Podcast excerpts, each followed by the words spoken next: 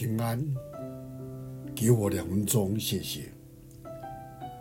今天我们继续来看创世纪，在创世纪十八章二十六节，耶和华上帝说：“如果我在所多玛城里找到五十个义人，我会为着他们的缘故饶恕那全地的人。”在挪亚时代，上帝因看到人终日所思想的尽多是恶，就后悔造人，所以决定用洪水来除灭人类。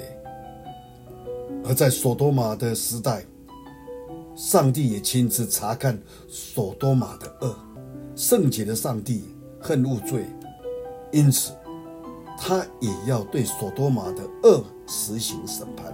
但是，当亚伯拉罕认定审判前地者是公义时，他向上帝祈求：若所多玛城里有五十个艺人，上帝是否为了他们的缘故而饶恕全城呢？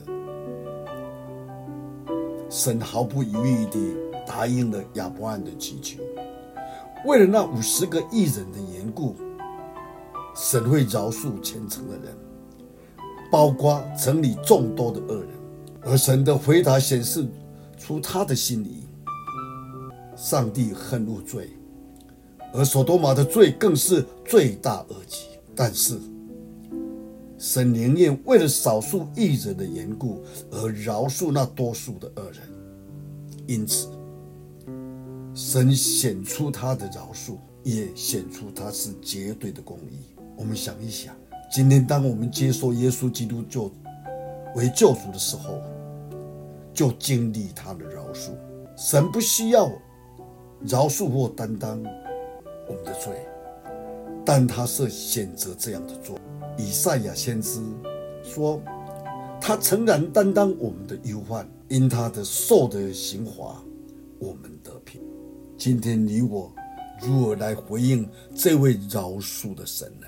但也主帮助我们逆境的当中，我们能够学会饶恕的功课。求主帮助我们，我们一起低头来祷告。创造天地万物的主宰，生命的主，我们再次到你面前来感谢你。你不但是一位公义的上帝，也是一位饶恕人的神。